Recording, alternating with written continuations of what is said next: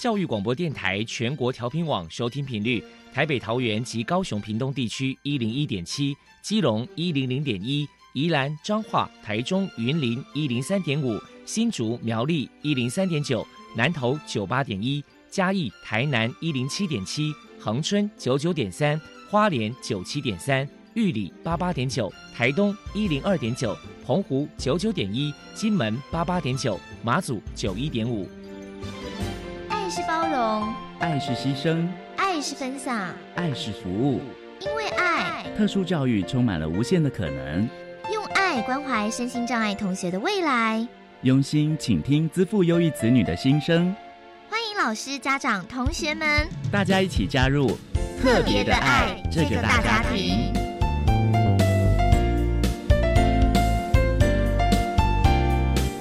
本节目由教育部学生事务及特殊教育司指导，国立教育广播电台监制，欢迎收听。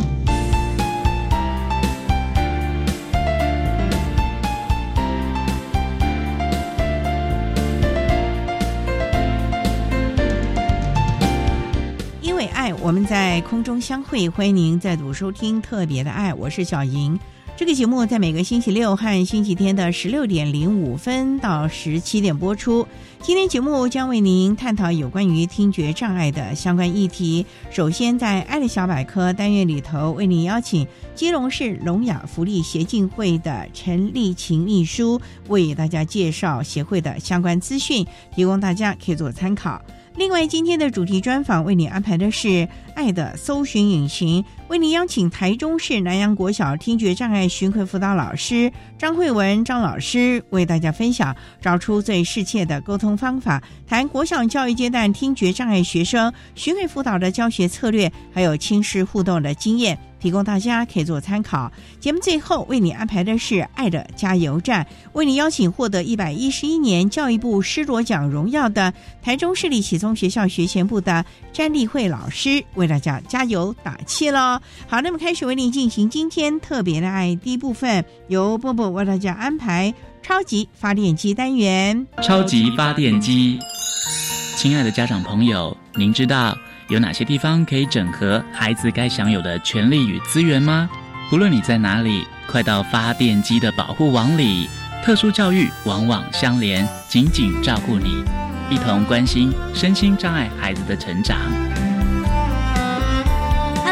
好，我是 Bobo。今天的超级发电机，我们特别邀请到基隆市聋哑福利协进会的秘书陈丽琴女士，来跟大家介绍一下协会的相关服务。首先，我们先请您来跟大家介绍一下基隆市聋哑福利协进会成立的背景跟目的是什么呢？我们一般称聋哑人士，我们都知道聋朋友。那因为他们本身在讯息方面，就是说对外的沟通方面，哈比较难，然后对外的讯息取得也比较难。那为什么讯息取得比较难？就是说，因为在中文的识字方面，以前的教育上面，哈可能没有那么的完善，让他们在中文的识字方面比较难一点。那所以说呢，聋哑福利协进会成立的目的就是希望对于这些聋朋友，对于他们在生活上面还有就医就业上面的话呢，能够给予一些帮忙。还有政府的福利政策方面呢，我们也是希望能够推动，让他们知道。但是因为这些东西的话，他可能都必须要靠着手语，才能够让他们比较清楚的了解到，这是我们的一个背景，还有一个目的的一个所在。好，谢谢陈秘书。因为陈秘书，因为想必您可能也在协会这边也服务了很多年了，那想请教一下，要不跟大家介绍一下协会的服务的条件，可能有哪些条件的限制？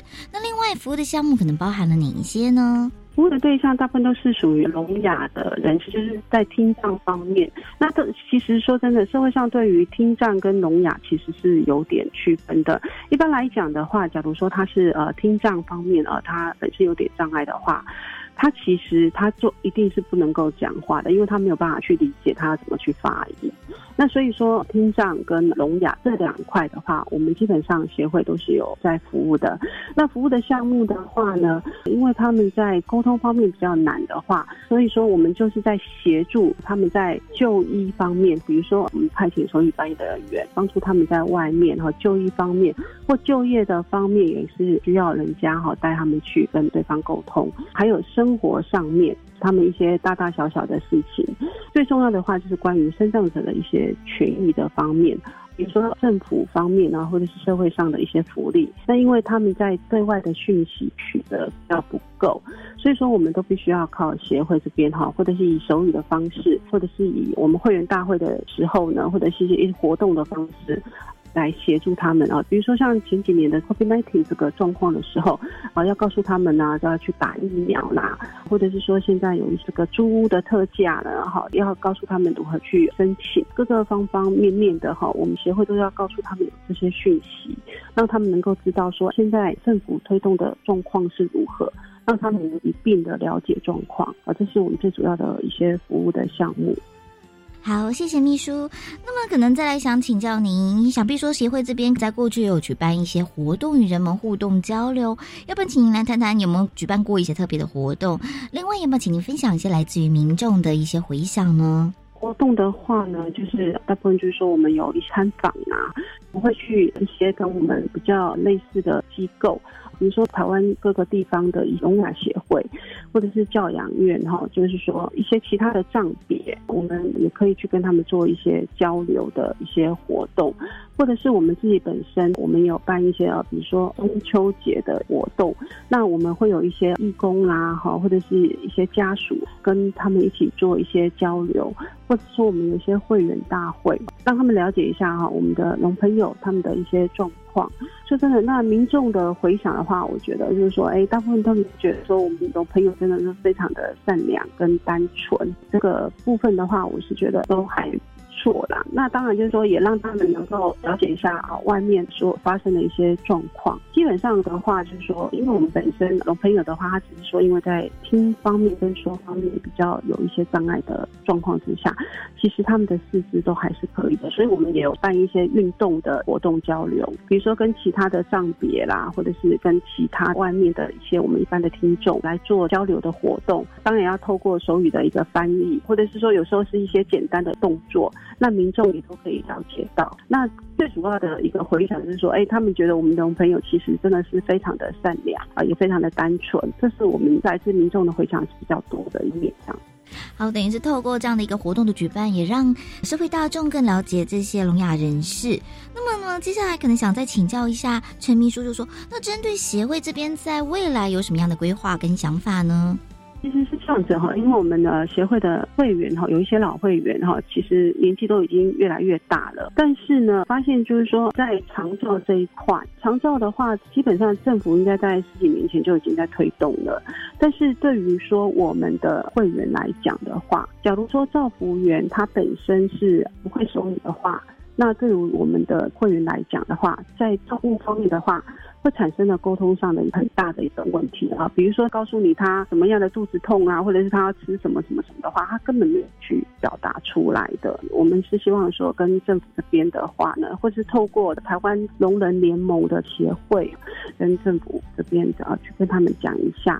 就是说，我们的龙朋友其实他长照这一块，他还是有需求的，只是说因为目前的照服员是他们还不会手语的，所以我们是希望能够跟政府部门这边去跟他们提出，我们有这方面的需要，这是我们未来的一个新的计划。那当然还有包括日间照顾，其实现在很多的社区哈都有设立了很多的日间照顾，但是因为我们农朋友碍于沟通部分的一个困难。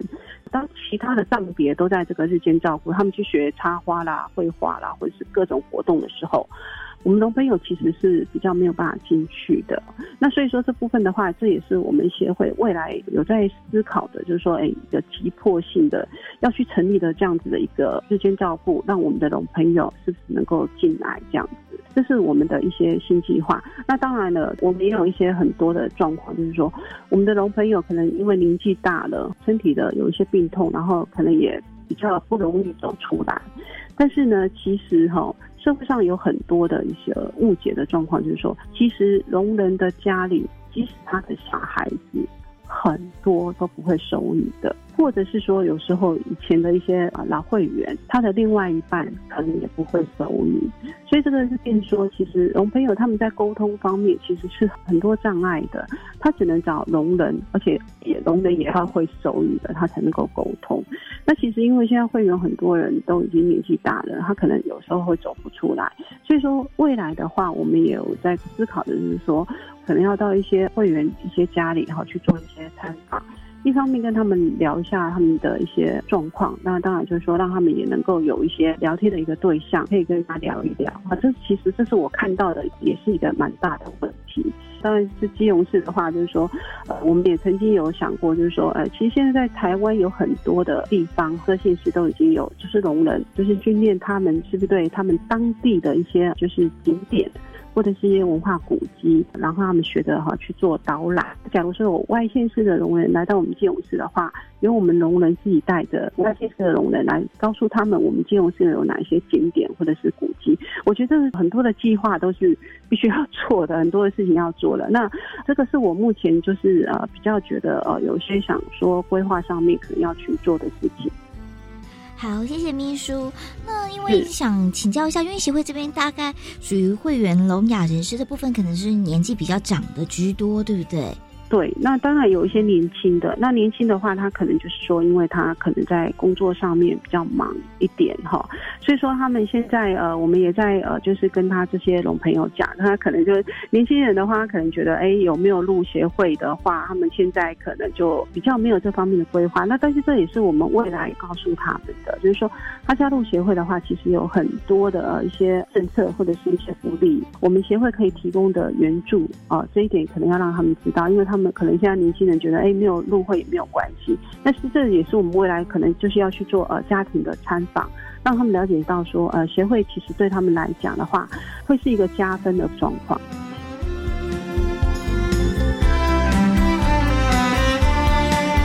非常谢谢基隆市聋哑福利协进会的秘书陈丽琴女士接受我们的访问。现在我们就把节目现场交还给主持人小莹。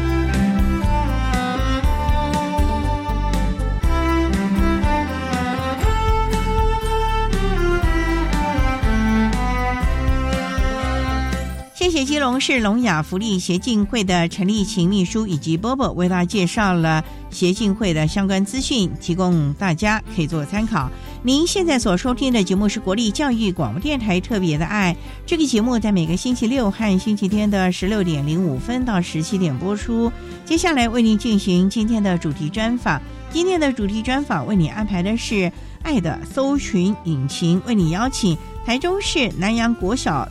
的听觉障碍巡回辅导老师张慧文张老师为大家分享国小教育阶段听觉障碍学生巡回辅导教学的策略，还有亲师互动的经验，提供大家可以做参考了。好，那么开始为您进行今天特别爱的主题专访，《爱的搜寻引擎》，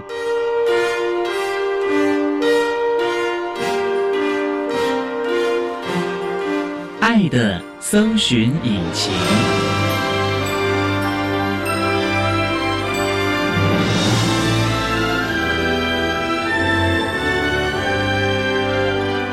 今天为大家邀请到的是台中市南阳国小听语障巡回辅导老师张慧文张老师，老师您好，主持人好，各位听众大家好。今天啊，特别邀请老师为大家分享。找出最适切的沟通方式，谈国小教育阶段听觉障碍学生巡回辅导教学的策略，还有亲师互动的经验。刚才啊，老师我们介绍您是台中市南洋国小的听语障巡回辅导，请问这个为什么是听语障？因为其他县市可能就是听障啊、语障啊、视障啊，为什么我们台中市会这样的一个特别呢？本校在民国六十八年起就有特殊教育听觉障碍启聪班，那个时候是集中式的启。聪班在民国九十八年转型为听障巡回辅导班，就是由我们听与障巡回的老师到各个学校有需求的学生服务。那在民国一百年台中市就将语言障碍纳入，我们就更名为听语障巡回辅导班。所以老师哦，是那像这样的一个发展的历史，那这孩子啊是什么样的资格才能接受到你们巡回辅导的部分？因为我们知道巡回辅导不可能是在原校，你们是到台中市需要的同学的学校里面去协助了哦。每年我们教育局特教科会发公文到各个学校，在新学年的时候就会依照有。听语障巡回辅导需求的学生个案，在他们所属的学校区域位置，会有一个协调分配派案给适切的听语巡回服务。我们国小听语巡目前每班设置有两位老师，一位老师服务的个案数大约八到十人。所以，老师你们是。划分个案时间，也就是地点吧，因为你必须到各校，有交通的路程的时间。那台中市也有山上哎，你该不会也有山上的学校对，所以到时候巡回老师会跟有需求的学校会有上课的时间去做协调安排。那你们上课时间不就不固定了吗？而且可能在这个交通上就要好长的时间哦。是的，所以有时候是一周一次，或者是两周一次。哦，那这样子孩子受到了。服务不就少了吗？你看看一个礼拜有五天呢，可是他。一周一次呢，两次，你这两次也不过就是两个半天，最多每次大概就是一两个钟头吧。是各个学校还有其他特教的服务的部分，所以这些孩子他们本校都还有特教老师帮忙咯。嗯，哦，那就还好。对，因为我们知道我们都是间接服务嘛，所以你必须要跟他原班的老师，甚至于特教老师要取得非常好的默契了。我们在暑假的时候这有这个派案协调会，我们就会知道个案在哪些学校，那我们就赶快。联系开 IEP 个别化的教育计划，就是要更积极的联系。所以等于是说，跟那个原来的学校的普教、特教，甚至于行政、行政是都要协调，了解需要的协助，或者是大家必须各司其职喽。是的，还要看个案的状况。那家长要练习吗？学校端那边行政会帮我们联系。总而言之，也就是在暑假期间就要先做这样的了解了。对，所以对老师来说，其实压力也挺大的。呃，是一个挑战，因为不同的学校嘛，你如果八个孩子，可能就八个学校，八个不同的老师，八个不同的行政，对老师来说是一个蛮大的挑战了哦。嗯。那我们稍待啊，再请台中市南洋国民小学听语障巡回辅导老师张慧文张老师，再为大家来分享，在国小教育阶段的听觉障碍学生巡回辅导可以提供的相关支持服务喽。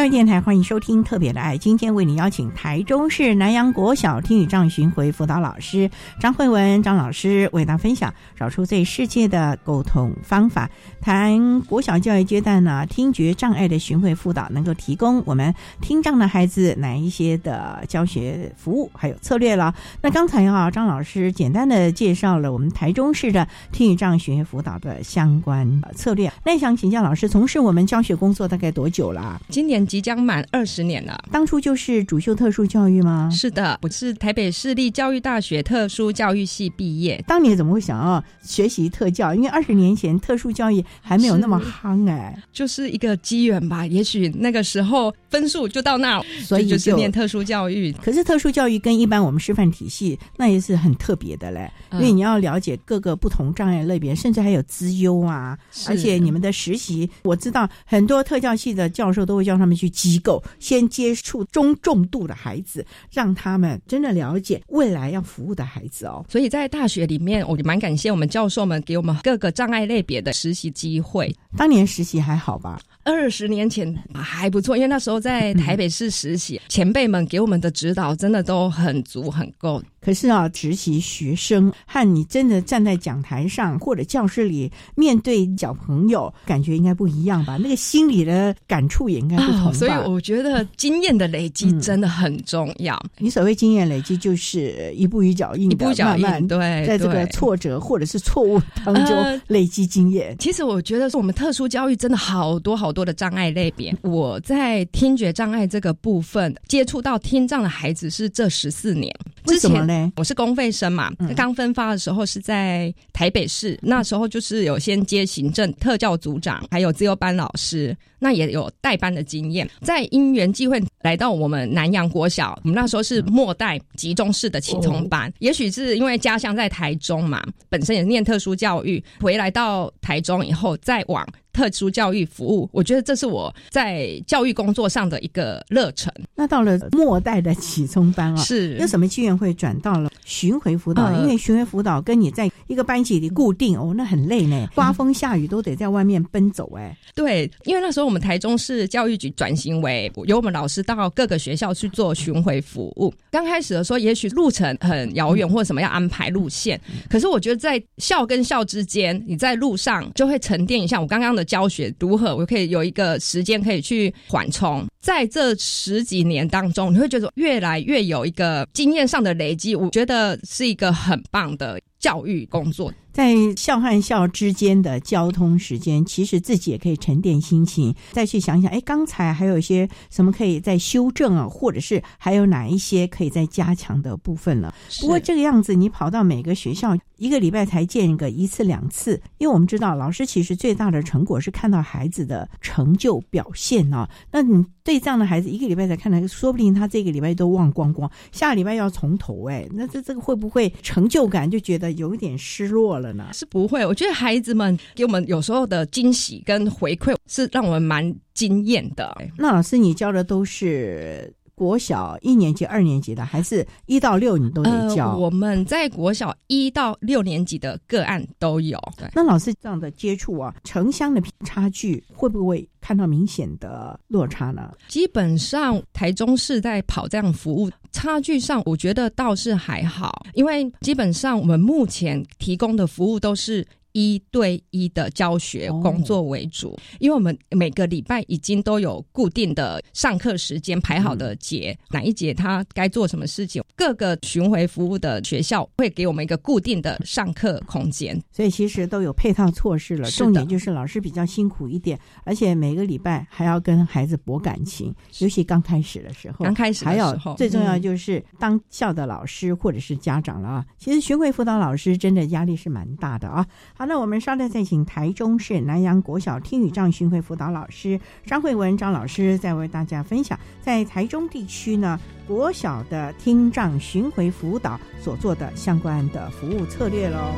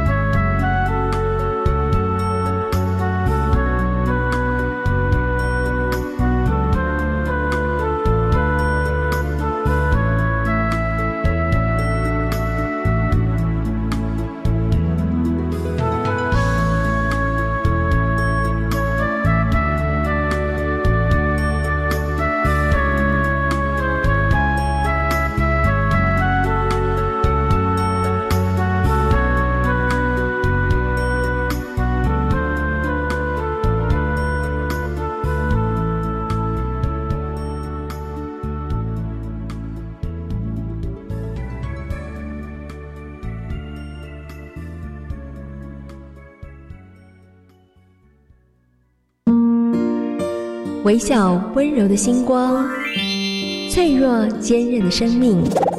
我什么都不能做，但是什么都记得。有些东西其实是我们身在台湾，我们看到我的作品的人，他可以去。从七月起，每周六下午一点零五分，星星亮的节目，我们一起分享总统教育奖得主的生命故事，让温柔的星光为我们点灯，温暖我们的心。你要报名公费留学考试吗？要啊！七月十八号到八月一号网络报名哦。考试日期呢？十月七号笔试，十二月二号到三号面试。补助多少钱呢？攻读人文类最长四年，学费总额上限十二万美元；理工类最长三年，学费总额上限九万美元。另外，依照留学国城市别补助生活费，请参阅一百一十二年公费留学考试简章。以上广告是由教育部提供。司机大哥，最近生意怎么样啊？跑小黄哦，还可以混口饭吃啦。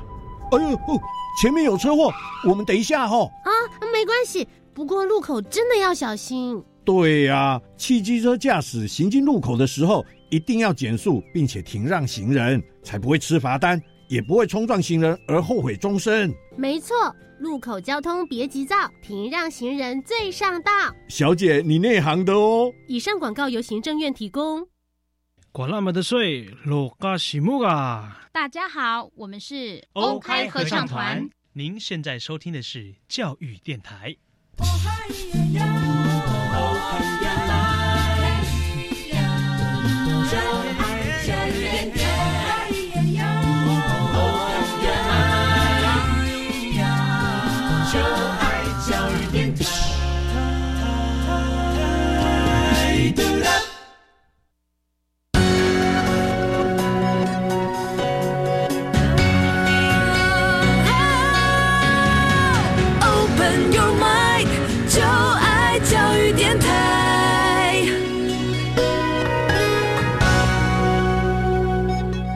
电台欢迎收听《特别的爱》这个节目，是在每个星期六和星期天的十六点零五分到十七点播出。今天为您邀请台中市南洋国小听语障巡回辅导老师张慧文张老师，要为大家分享在台中市呢，针对了听语障的巡回辅导，台中市所能够做出的服务还有教学的策略。那刚才在节目的第一部分呢，张老师为他简单的介绍了台中听语障巡抚的相关措施，还有老师个人的教学经验。那想请教老师，这么多年，能不能有一些的个案跟大家分享？你是怎么样来协助我们这群孩子？因为一个礼拜就一次啊，孩子愿不愿意到你的教室也是一个很大的问题，因为他可能要从原班抽离，这个就有一点要被贴标签，同学都会，嗯，他怎么又不见了呢？基本上，我们在每个个案进到班级之前呢，学校端也都会有一个入班宣导，比如说听障的宣导。我的教学经验就是这几年的累积嘛。除了教授的指导啊，我们教育伙伴、行政老师们彼此有固定的讨论和交流。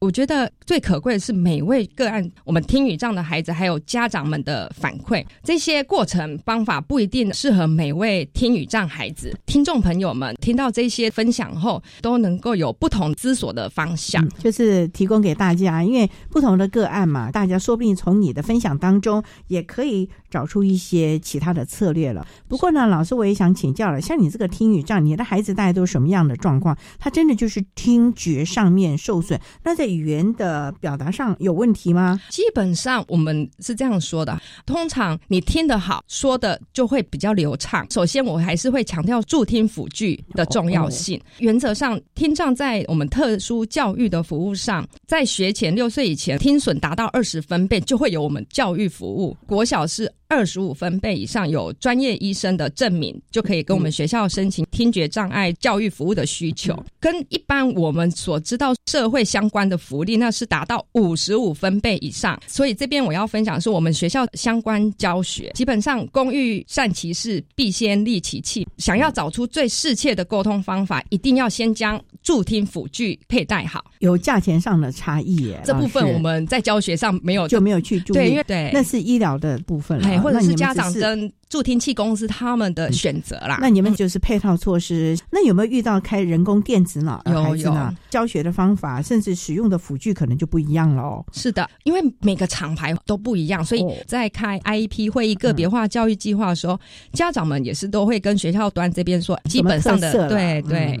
在教学现场你怎么办？这个孩子每个礼拜来见你这一次，可能他也会怯怯懦懦的，就很担心。而且一个礼拜才见一次，虽然老师都很和蔼可亲。可是，说不定他上礼拜的他又忘记了。不会啦，我现在要分享的一个个案，就是我们叫他小明好了。他啊，就是一个很在乎外表、高年级的孩子。助听器跟我们近视一样，我们越高度近视的，一定会戴好眼镜嘛。中重度听障的孩子也会把他的助听辅具戴上，比较会听得好、听得到。我。目前教学上轻度的孩子跟现在只有我们教育服务的，就是一般我们来说没有拿到社服社服手册的那一些孩子们，最不爱带助听辅具这些了。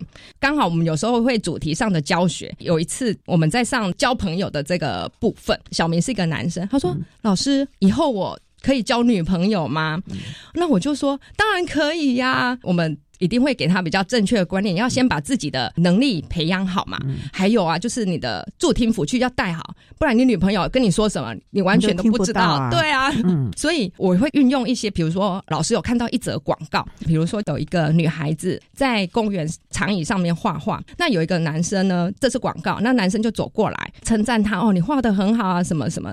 这个女生她一样还是在画，完全没有反应。对，这个男生就很生气的样子走开了。这个女生有看到他生气的样貌，于是呢，就在一张纸上写下“我听不到，如果有冒犯你的地方，请见谅”，就放在这个男生他刚刚很生气的走。包包没有拿走，就放在那上面。这个片段的广告，我就会跟孩子们做一个机会教育。接下来，这个男生上课就很认真，然后也很认真的佩戴这个辅具。我说没有错，我们在国小阶段呢，还是要把自己的能力给培养好。好大的诱因哎，为了将来交女朋友，所以也不怕别人会注意到他的助听辅器。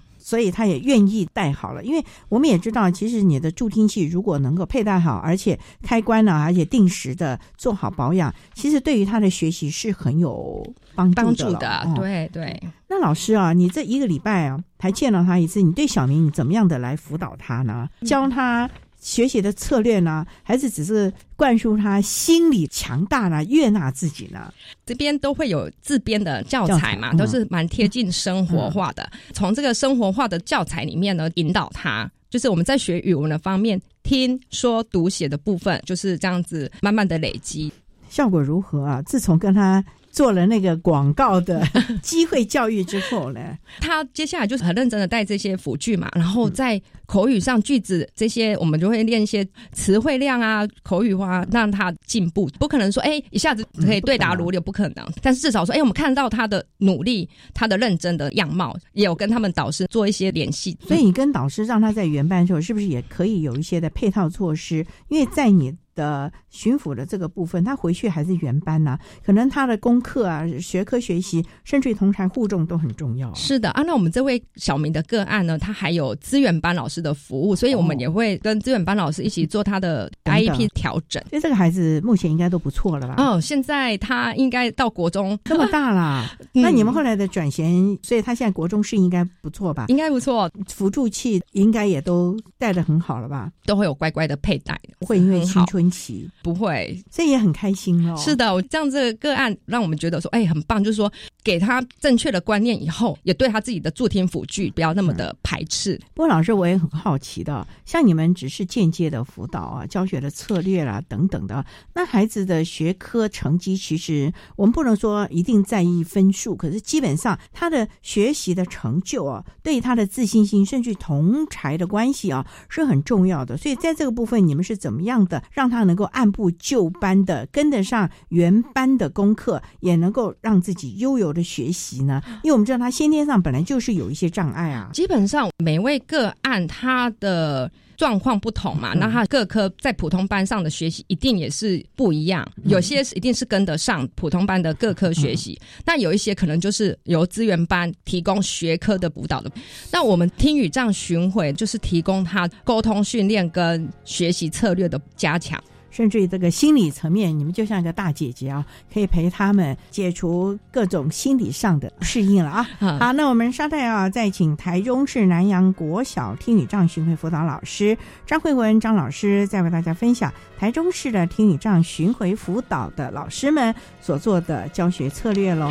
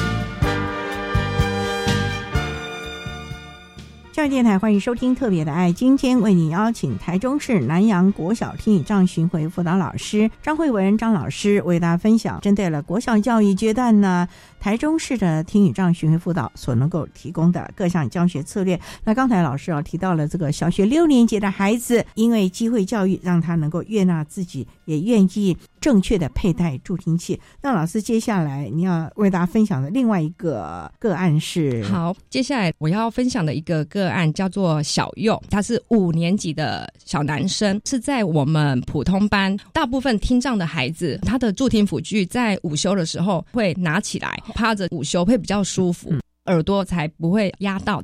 钟声响，午休时间结束，可以起来活动的，一般孩子就会醒来了。大部分我们的听障孩子那种打钟的声音，尤其是中重度的孩子会听不到。这个孩子他是中重度，这个孩子是重度哦。哦，这个小右是重度的孩子。一般来说，我们热心的同学也都会叫醒他，会点点他的身体啦，哈，会稍微摇醒他。有一天，刚好我这边的巡回辅导在那个学期，我们排课的时间是一点半，我就想说奇怪，怎么一点三十几分？他还没到我们的教室要来上课，赶快了解一下。那天这个小右这孩子啊，因为睡太沉，睡太熟了。同学呢，原本是轻轻点，变成说用力的摇晃他身体，变成是很力道很大的拍打，差点引起误会，因为。照理说，我们一般的孩子，别人这样子大力的这样拍打，都会也都会很互相就会打起来了。尤其是小五的男生都不开心了。那所以我们这个小右立即就打回去。我那时候回到他的普通班，看到导师在处理，那马上我跟着普通班的导师一起跟那些热心的普通班的孩子们说，下次我们可以运用别的方法，尽量不要有身体上引起误会，比如说敲打桌子啦，还是说拿什么东西拍打桌面去提醒他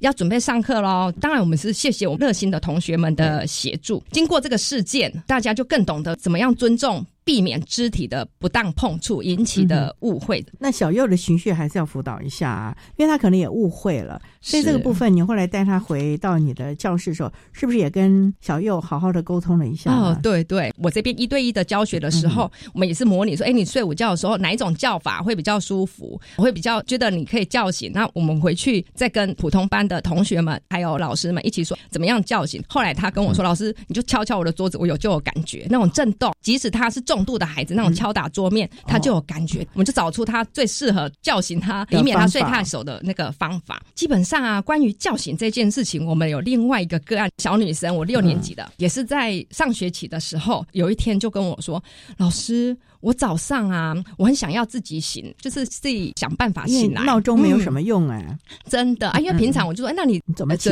来？都是妈妈、爸爸帮忙叫醒的。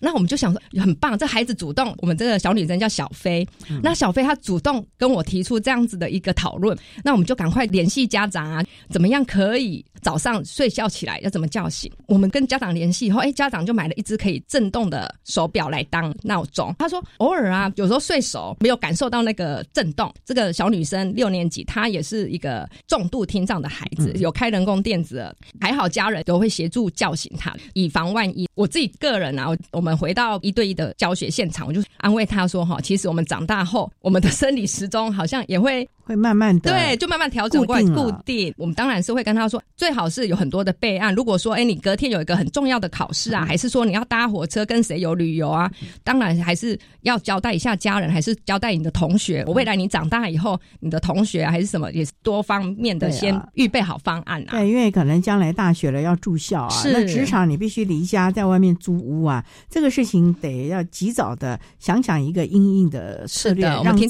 己对这个部分是。很重要的，不过最重要也是他自己的心理，他愿意来接受，愿意看到了这个问题。是的，所以我跟宝飞的家长就说：“哎，很棒，还有主动的提出他想要自己醒来这件事情。”孟老师，我就很好奇了，很多的孩子都是被动的，你要提供资源或者是提醒他，我们怎么样能够训练孩子主动求助？我觉得这是一个很重要的能力，因为我们讲一般听损的孩子。外观几乎看不出来，他头发如果再一遮，人家也不知道啦。是那怎么样的，在一个人生地不熟的地方去寻求协助呢？这可能要从小就要强健他自己的心理层面了哦。所以在我们分享的这些现场的教学的案例，那我们也透过不同的故事，或者是一些报章杂志啊，或者这些我们生活上就可以看到案例或者什么，我们就会拿出来在我们。自编教材里面就会教导他们了。一直提到自编教材，自编教材应该也是针对孩子个别化的设计了吧？是的，对不对？嗯，所以你们每次到大包小包带很多，对，就看孩子的程度啦。那这些自编教材也是要适当的修正吧？对，也许一样的主题，在不同的孩子的身上，我们给予的指导就会有不同了。这也包含了他的成长的经验、生活的历练了吧？这是一定跟他家庭的背景啊，这些都有相当的关系哈。所以呢，真的是要面面俱到了啊！啊，稍待，我们再请台中市南洋国小听语障巡回辅导老师张慧文张老师，再为大家分享他针对我们国小教育阶段的孩子们所做的听语障的巡回辅导的策略喽。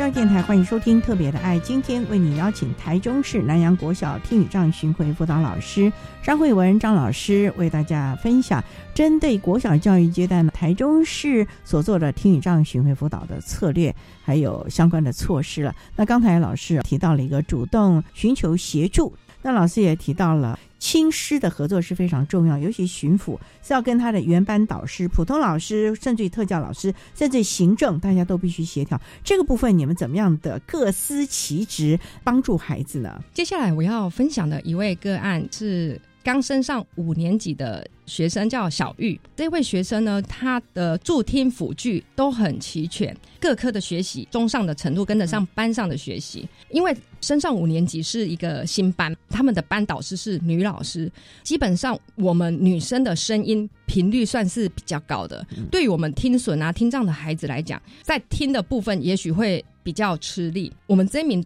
导师他的语速，语速就是说话的速度特别快，加上普通班级环境干扰的音这种很繁杂。因为每位导师有他的特色，那这位导师呢，他的指派学习任务用口说的方式是比较多的。那我们这一名听障孩子。没有办法很有效的接收到老师听的指令。我们这位小玉这个小女生呢，在普通班那边比较没有办法直接的跟老师反映啊，或者是表达老师你讲太快我没有听清楚或其他的什么。她在我这边一对一服务的时候，我会关心她在普通班的学习状况怎么样。比如说前两周、三周跟这个导师你能够适应吗？这个学生在第三周的时候就跟我说，他在班上的学习任务好多都没有办法完成。那我就赶快啊进班级跟导师做一个沟通，因为有些任务不是说当天要完成，因为老师说速度很快，他就以为说今天要完成。其实老师说这礼拜五完成。当我们讲这礼拜五的时候，那个五如果没有强调，他只听到说要完成，这礼拜也许都没有听到，所以他都好紧张，好紧张。上我的课也都是怎么办？我有学习任务，老师怎么办？在第三周。就赶快进去跟导师做个沟通协调，请老师在指派学习任务的时候，说话的速度放慢，也许适当的文字上的提示给我们这位听障的小玉，可以协助他。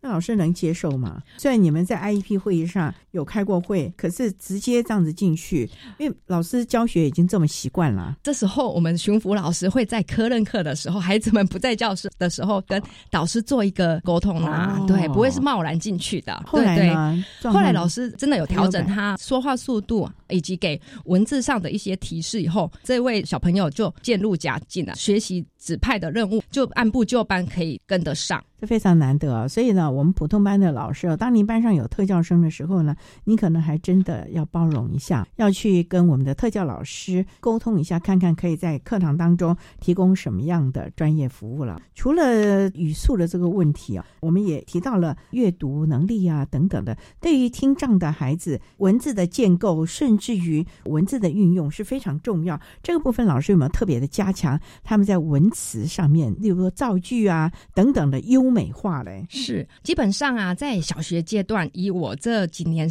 的分享，我觉得一定要培养好阅读理解的这些基本能力。我大概分两个方法来做参考。基本上能力如果在很初阶，识字量、词汇量都还没有达到他。该有的心智年龄，比如说一年级、二年级的听障的学生们，我这边除了学校各科的课本以外，生活中呢，其实可以多带我们的孩子到一些文具店啊、便利商店啊，或者是生鲜百货、五金卖场这些那种架上。有物品名称的品相牌子，比如说什么名字啊？对，光饮料，我们的饮料就好几种，多少钱？多少饮料的名称？我们重点是在名词的扩充。比如说餐厅吃饭的时候还有菜单，外面饮料店也是很多选项名称，都是很好扩充语词认知的方式，又有实体的这些建议，就是带着孩子们一定要。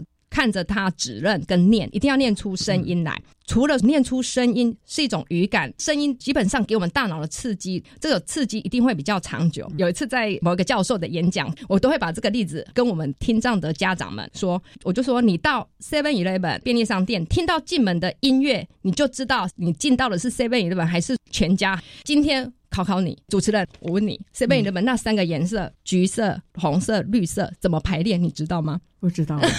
所以去注意这些图像的那个顺序啊，就不太好记嘛。可是你声音，所以我们朗读啊，或者是这些名词啊，不断的增音，就是一个很好很重要的加强记了啊。是的，这个真的是不简单的一个方式了啊。这个是初阶的，初阶的。那如果这个孩子已经有一点基础了呢？比较进阶程度跟得上该年级的听障的学生。我们这边呢，就会补充比较多元类型的阅读文章各主题的理解的训练。那我们听众家长们呢，也可以使用，如果坊间或者是普通班老师也会提供各式各样的阅读测验来做练习。基本上呢，我这边都会提供五个步骤。第一个步骤是以纯粹用聆听，在他还没有看到这些文章训练聆听的部分，就是让他先听到完全用听的，对，完全用听的。第二步的部分呢，就是针对题目了，就是这些阅读测验。会有一些题目，这些题目是帮助他知道这篇文章还是这个有什么重点在题目出现。也是训练孩子们口述一些选项啊，口说回答的部分，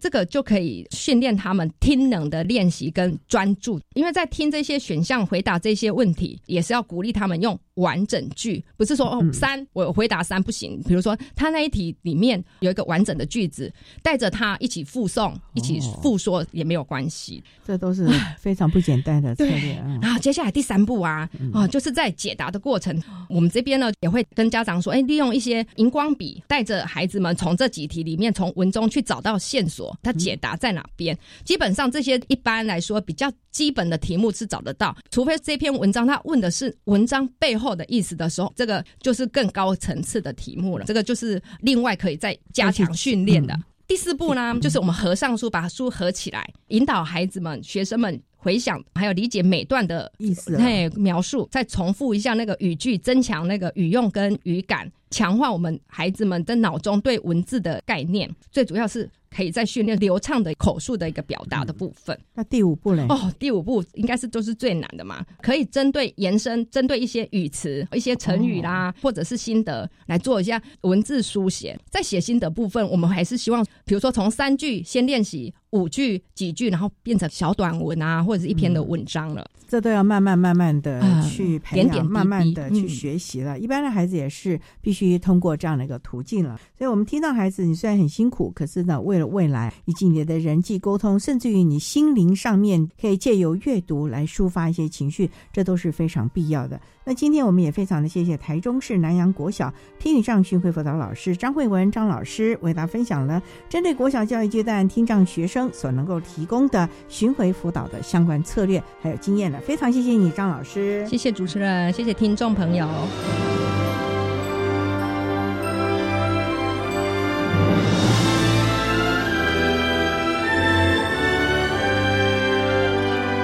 谢谢台中市南洋国小听觉障碍巡回辅导班的张慧文老师为大家分享了在听觉障碍巡回辅导的教学策略，还有亲师互动的经验，希望提供大家可以做参考。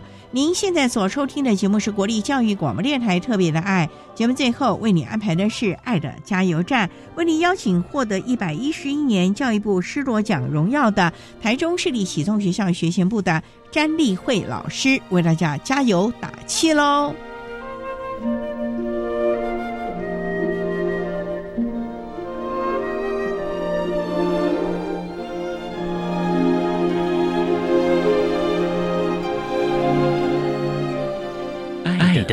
加油站。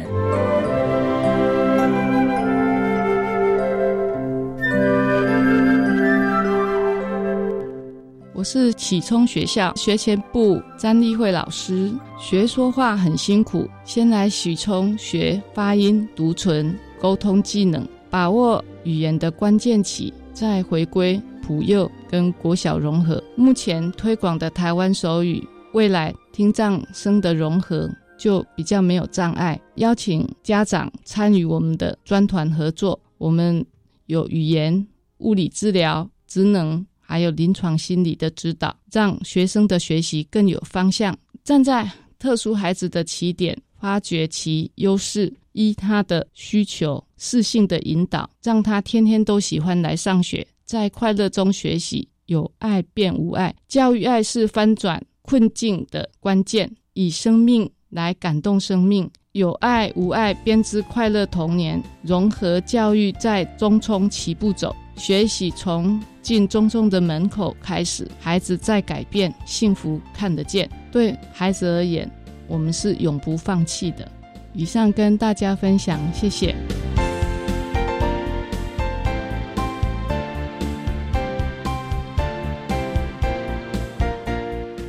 今天节目就为您进行到这了，感谢您的收听。在下个星期节目中，为您邀请国立南投特殊教育学校国小部的李梦轩老师，为大家分享最重要的能力，谈国小教育阶段智能障碍学生教学的重点，还有亲师生互动的经验，提供大家可以做参考喽。感谢你的收听，也欢迎您在下个星期六十六点零五分再度收听特别的爱。我们下周见了，拜拜。